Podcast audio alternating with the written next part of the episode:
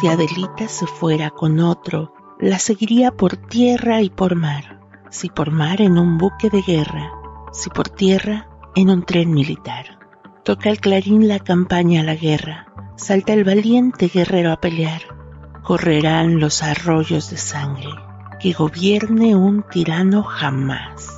Y si acaso yo muero en campaña y mi cuerpo en la sierra va a quedar, Adelita, por Dios te lo ruego, con tus ojos me vayas a llorar.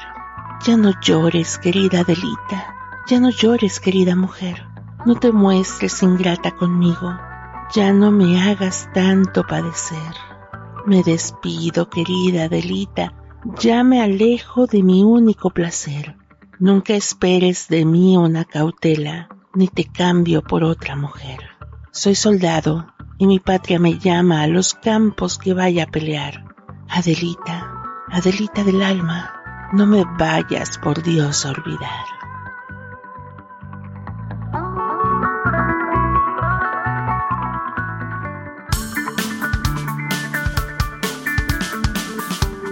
Onda UNE.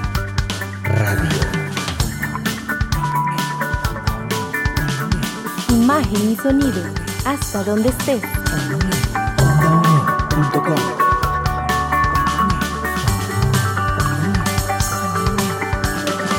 espacio de la Escuela de Ciencias Sociales y Humanidades de la UNED.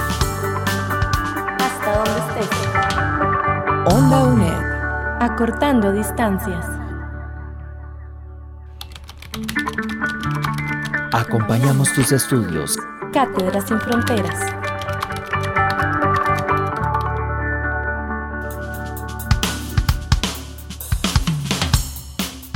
Gracias por escuchar Cátedras sin Fronteras. Les acompaña Arturo Mora. El tema del programa de hoy es la novela de la Revolución Mexicana se presentará un panorama del contexto histórico y social que se desarrolló en la Revolución Mexicana, el cual tuvo una duración aproximada de casi 10 años y dejó una huella significativa en el imaginario y la cultura mexicana. Las novelas de la Revolución Mexicana cuentan las contradicciones políticas, las luchas internas por el poder, los combates y las consecuencias de una guerra sangrienta y brutal que vivió la población. Para analizar este tema tenemos a la profesora Janini Ruiz, encargada del curso Novela Hispanoamericana.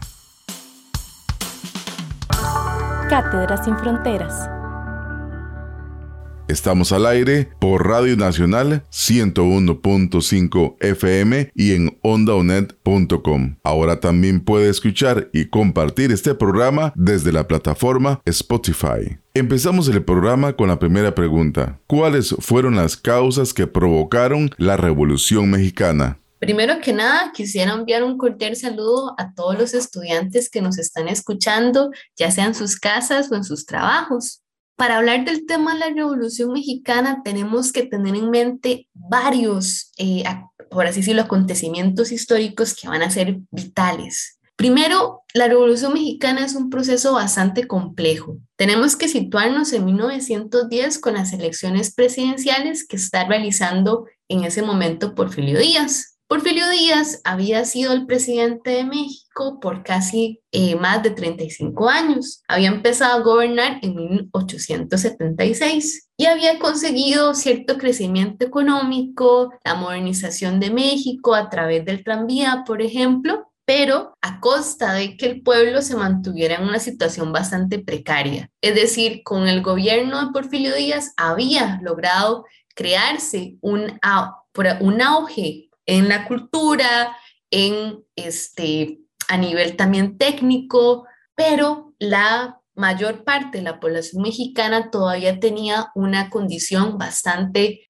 precaria porque no podían, no tenían lo suficiente para vivir. Vamos a tener una clase latifundista bastante grande eh, donde eh, van a concentrar la, mayor cantidad de riquezas y van a tener, van a ser los dueños de las tierras y de las generalmente también de las fábricas. En cambio, tenemos una población de campesinos y obreros que apenas pueden sobrevivir. Entonces, ya para 1910 hay una serie de problemas bastante grandes que hacen que la sociedad mexicana sea muy desigual. Y el problema que también se presenta con el gobierno Porfirio Díaz es que no existe la posibilidad de crearse una oposición. Para las elecciones de, 2000, eh, de 1910 se va a dar la posibilidad de presentarse otros candidatos y va a ser la figura Francisco y Madero, por así decirlo, quien va a intentar convertirse en una segunda opción. Francisco y Madero es una figura muy importante porque él va a intentar eh, proclamar un partido que promulgue una nueva elección presidencial y un sufragio que fuera efectivo. Sin embargo, Porfirio Díaz,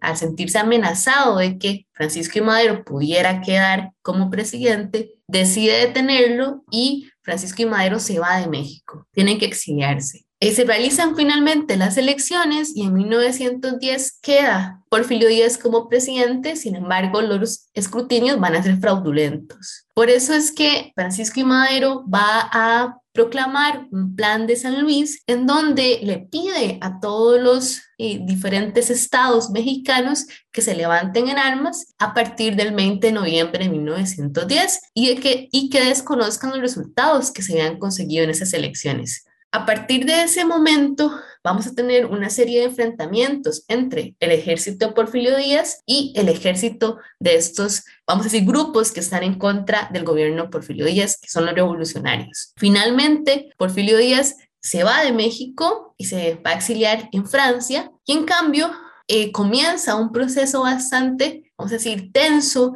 entre diferentes eh, facciones que van a conformar este movimiento revolucionario. Francisco I. Madero se va a convertir en presidente de 1911 a 1913, sin embargo, diferentes líderes de la revolución no se sentían totalmente identificados. Incluso tenemos que en ese momento había el, grupo de los grandes latifundistas también eh, se va a convertir en un movimiento contrarrevolucionario que va a intentar darle muerte o darle fin a esta revolución. Eh, de hecho, Francisco y Madero es asesinado por eh, Félix Díaz, Bernardo Reyes y Victoriano Huerta.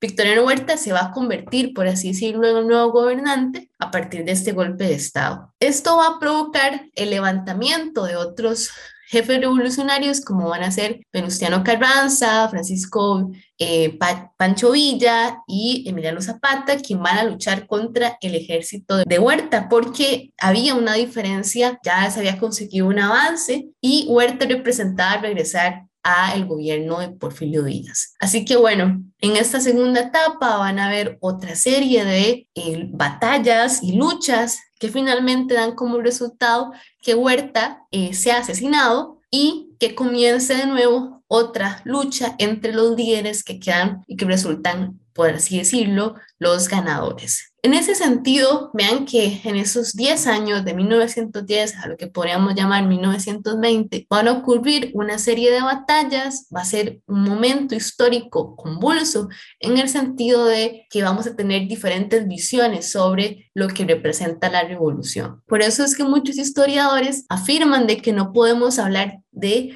una fecha definitiva de cuando terminó la Revolución Mexicana. Algunas personas piensan que en 1917, con la proclamación de la Constitución Mexicana, o en 1924 con la presidencia Plutarco Elías Calles, por ejemplo. Sin embargo, es importante tener en mente que las causas que van a llevar a este acontecimiento histórico, en primer lugar, ocurren por una desigualdad social que cada vez era más evidente. Acá principalmente la crítica que va a tener la revolución es la distribución de la tierra en pocas manos y por lo tanto se va a generar una política para distribuir la tierra en los pueblos, sobre todo en las poblaciones indígenas que también van a ser importantes en ese momento. En las ciudades eh, va a ser importante dar mejores condiciones de vida a la clase obrera, que también se estaba en ese momento desarrollando y creciendo. Este malestar social que existía en principios del siglo XX, era algo que se compartía tanto en la ciudad como en el campo. Y otro aspecto importante que va a tener esta lucha va a ser el hecho de que Porfirio Díaz había mantenido el poder por tanto tiempo y no permitía la existencia de una posibilidad de libertad electoral, de libertad de expresión y que existieran diferentes partidos con alternativas. Esto es otro aspecto muy importante que va a tener la revolución, ese cambio hacia un gobierno democrático real, porque Porfirio Díaz hablaba de querer un gobierno democrático, sin embargo, en la práctica no lo era. En ese sentido, es muy importante tener en mente estas consignas, estas, por así decirlo, eh, motivos de la lucha que van a ser una respuesta ante este malestar social que ya existía previo a las elecciones de 1910. No hay, no hay dos fuegos igual. Es un niño grande. Abriendo libros. Los amorosos son los insaciables. Se van llorando. En Onda UNED. Que puede contar conmigo.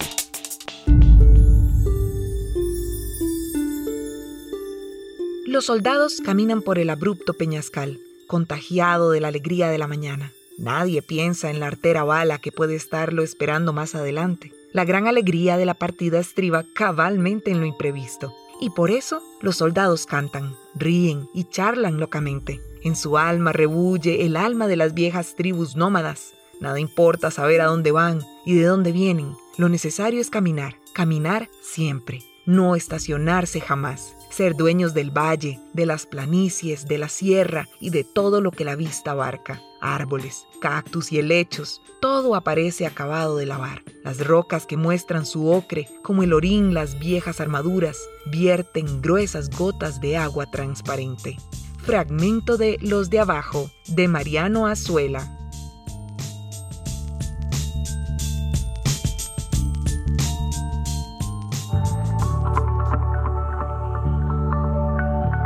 Onda UNED. Acortando distancias.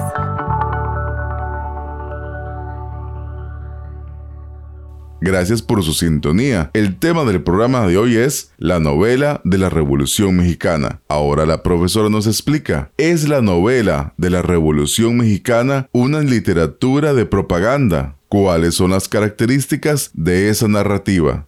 En lo personal, me parece que las novelas de la Revolución no son de propaganda aunque existe un tono nacionalista. Muchos de estos escritores de este grupo van a narrar el desencanto de la lucha revolucionaria a través de los años y asumen una actitud bastante crítica en relación con los jefes y los caudillos de la revolución, porque en muchos casos van a denunciar cierta traición de los ideales de la revolución en aras del beneficio nacional. En ese sentido, en una primera etapa vamos a encontrar protagonistas de las novelas que resultan ser colectivos, ya que de alguna forma es un intento representar al pueblo mexicano. Vamos a tener novelas que van a aludir a personajes como los bandoleros, las soldaderas, los políticos, los soldados, entre otros, porque de alguna forma intentan representar los personajes colectivos, ¿verdad? Estos grupos que están en constante, eh, vamos a decir, batalla y quiénes son los que están detrás, quiénes, qué representan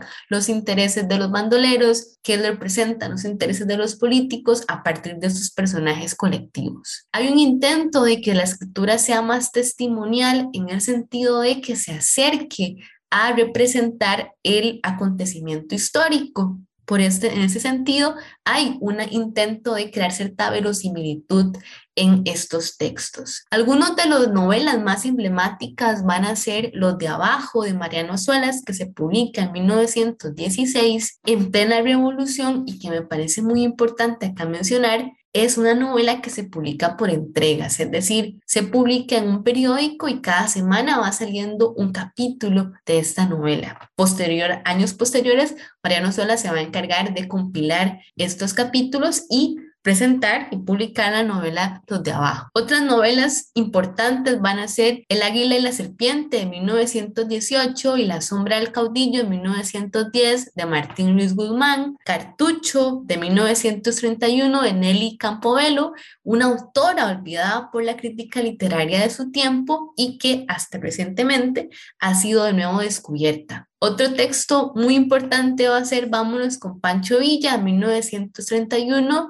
de Rafael Muñoz. No obstante, y aquí quiero realmente eh, hacer una acotación, podemos encontrar novelas de la Revolución Mexicana que salen posterior al acontecimiento mismo de la Revolución, como van a ser Pedro Páramo de Juan Rulfo, que se publica en 1955, o Por debajo del agua de 2004 de Fernando Zamora. Por lo tanto, podemos aquí ver que las novelas de la Revolución no son exclusivas aquellas que se publicaron temporalmente, sino que son las novelas que de alguna forma recurren como argumento central al tema de la Revolución Mexicana y presentan desde múltiples ángulos lo que pasó o cuentan desde, vamos a decir, diferentes actores este acontecimiento. ¿Por qué razón? Porque como, como les decía antes, este, la Revolución Mexicana va a marcar un antes y un después en el imaginario nacional. Por lo tanto, se convierte en este acontecimiento que permite construir una identidad nacional. ¿Cuáles son algunas de las características de estas novelas? Bueno, podemos decir que hay una preferencia por los espacios rurales. Es decir, si vamos a tener narraciones donde se va a describir lo que es las batallas en la sierra, cómo es la vida de los pueblos, cómo viven los, las tropas revolucionarias, qué hacen, cómo hacen para sobrevivir y demás. Esto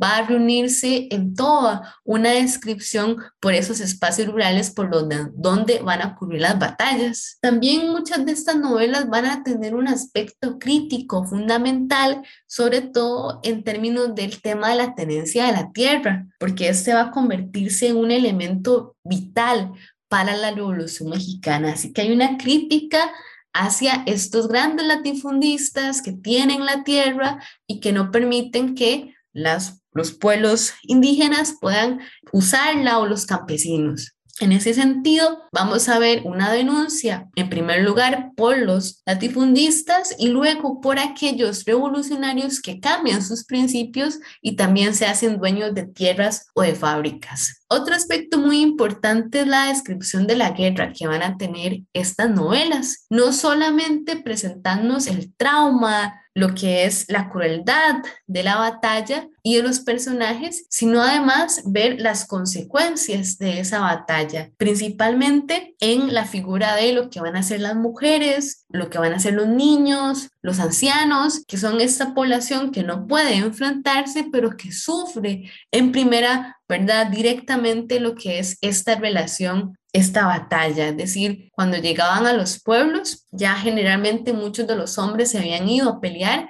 por lo tanto las mujeres estaban indefensas y los niños eh, tenían que servir a estas tropas eh, revolucionarias igualmente que las mujeres. Un aspecto también importante de estas novelas son estas representaciones colectivas de los personajes, es decir, una forma de, eh, vamos a decir, como de lograr reunir características de cómo eran el grupo revolucionarios, cómo eran el grupo de las soldaderas, cómo era el grupo de políticos, para identificar estos eh, diferentes colectivos que van a estar mediando y tratando de acordar una serie de intereses comunes. Estas novelas van a tener, como les decía antes, un uso por lo que es la el testimonio por recuperar el aura oral, que va a ser muy importante como una forma de signo de, eh, no solamente de identidad, sino para dar esta verosimilitud, es decir, para marcar la procedencia de los personajes. En definitiva, no podríamos hablar de que las novelas de la revolución solamente son aquellas que suceden en la primera mitad del siglo XX, sino que son estas narrativas que de alguna forma toman como acontecimiento principal este acontecimiento histórico que sigue teniendo una relevancia importante en el imaginario mexicano actual. ¿Sabías que? Es común encontrar referencias de corridos y canciones populares en muchas páginas de las novelas de la Revolución Mexicana, ya que son recursos que permiten ilustrar el imaginario popular de la época. Además, tanto los corridos como las canciones populares muestran el lenguaje popular de los personajes. En novelas como Los de Abajo de Mariano Azuela, Cartucho de Nelly Campobello, El Águila y la Serpiente de Martín Luis Guzmán, Vámonos con Pancho Villa de Rafael Muñoz, entre muchas otras, se puede apreciar el uso del habla coloquial como una forma de señalar la procedencia de los personajes. Tomado de Marco González, la novela de la Revolución Mexicana y el cancionero popular, confluencias en anales de la literatura hispanoamericana, 2019.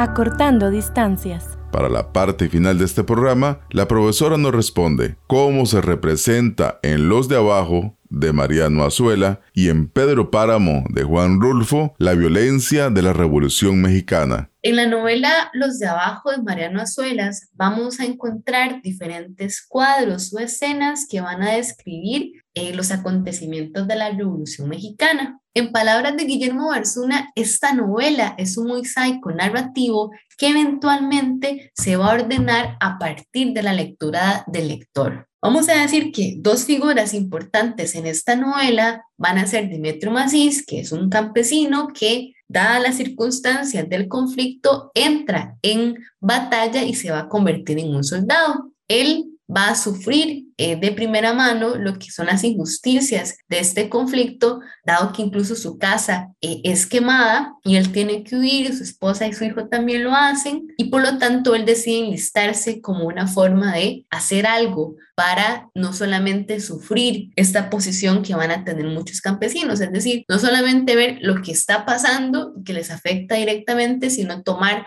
ya cartas en el asunto. En ese sentido, eh, vamos a ver cómo Demetrio Macís en la primera parte de la novela va convirtiéndose en un gran soldado, que es bastante bueno en la batalla, después se convierte en general y cuando ya es general vamos viendo un poco el desconocimiento que se tenía que tenían muchos soldados de cuáles eran las causas ideológicas por las que estaban luchando, porque ellos sabían que tenían que matar a federales, pero no sabían bien por qué lo estaban haciendo. Muy diferente va a ser la figura de Luis Cervantes, que es un personaje educado, de clase media, que deserta el ejército de los federales y se une a la lucha con Demetrio Macís. A diferencia de Metro Macís, que en un primer momento logra tener una buena posición como en general, pero a lo largo de la novela más bien va perdiendo esa fuerza que tenía al principio, Luis Cervantes va a lograr obtener una situación mucho más ventajosa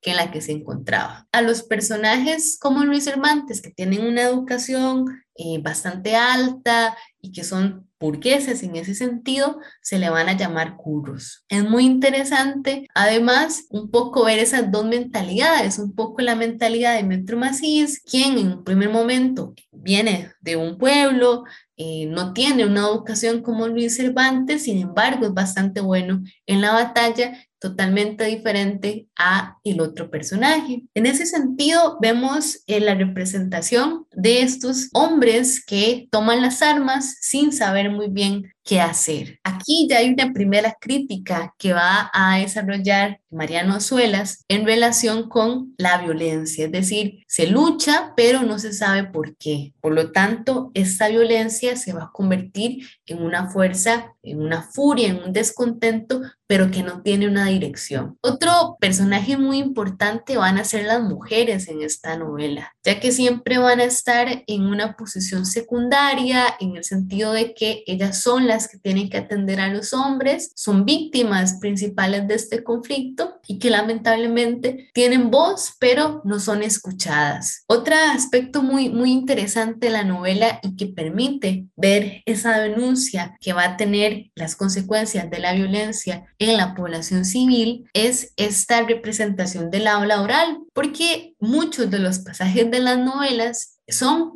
como si fueran una conversación entre los personajes, es decir, hay una intención bastante clara de representar frases populares para marcar la procedencia de los personajes. En ese sentido, vamos a encontrar que en esta novela la representación de la revolución es como esta furia destructora que por su paso va destruyendo pueblos, familias, personas y que lamentablemente no distingue entre lo que son los soldados y la población civil, sino que todos son afectados por esta violencia. Podemos encontrar a lo largo de la novela batallas, muertes y traiciones que permiten a nosotros como lectores entender la complejidad que va a tener este movimiento revolucionario. Y por último, quisiera referirme al título de esta novela que me parece muy significativo, porque los de abajo justamente son aquellos que no son reconocidos, aquellos que caen en batalla. Pedro Páramo, por el contrario, es una novela que se publica décadas posteriores al conflicto armado, pero que de nuevo remite a este acontecimiento como algo fundamental. Vamos a ver que eh, en la novela Pedro Páramo más bien nos cuentan diferentes momentos de esta revolución. La novela comienza con el personaje de Juan Preciado que decide ir a buscar a su madre como una especie de promesa que le hace a su padre. Eh, perdón, Pedro Preciado decide buscar a su padre porque su madre muere y se lo promete. Me gustaría leer la siguiente cita que permite ejemplificar un poco el mundo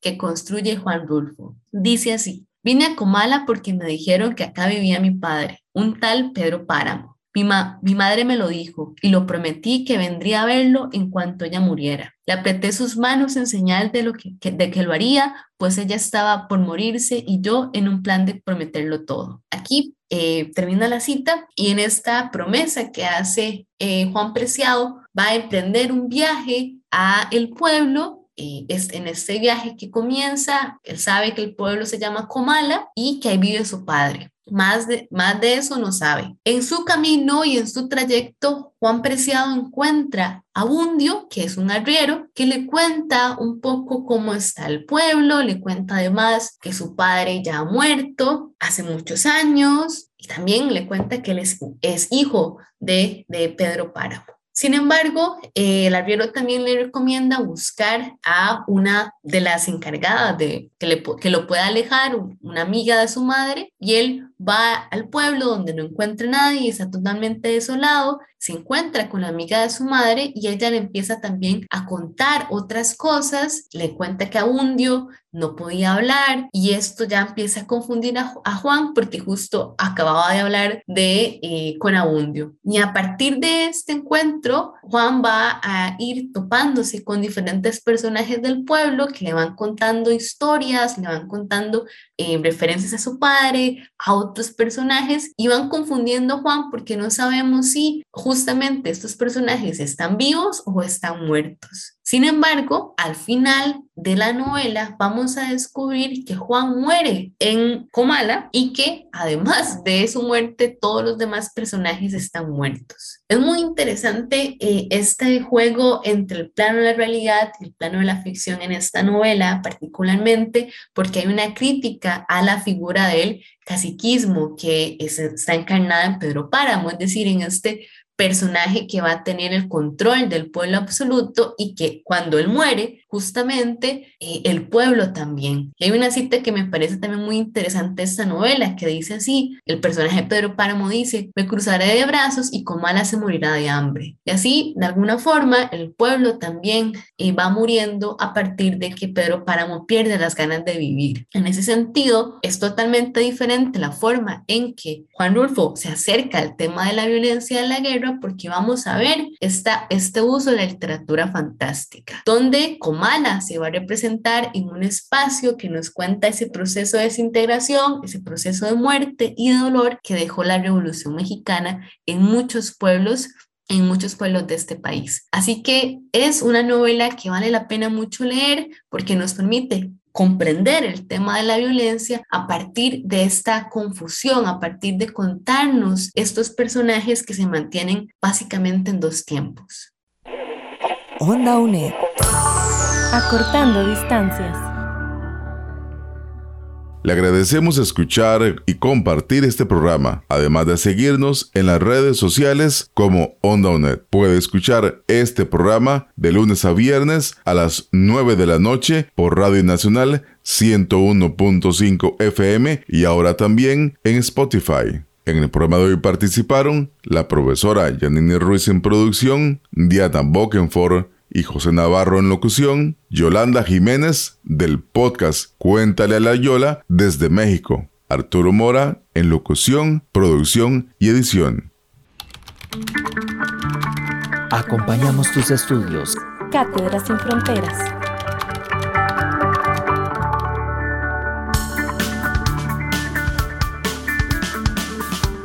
Onda UNED.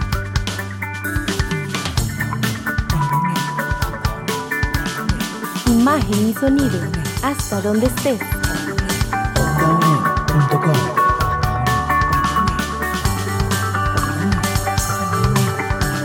Busca nuestras producciones en ondaunet.com y seguinos en redes sociales. Hasta donde estés. Onda UNED. Acortando distancias.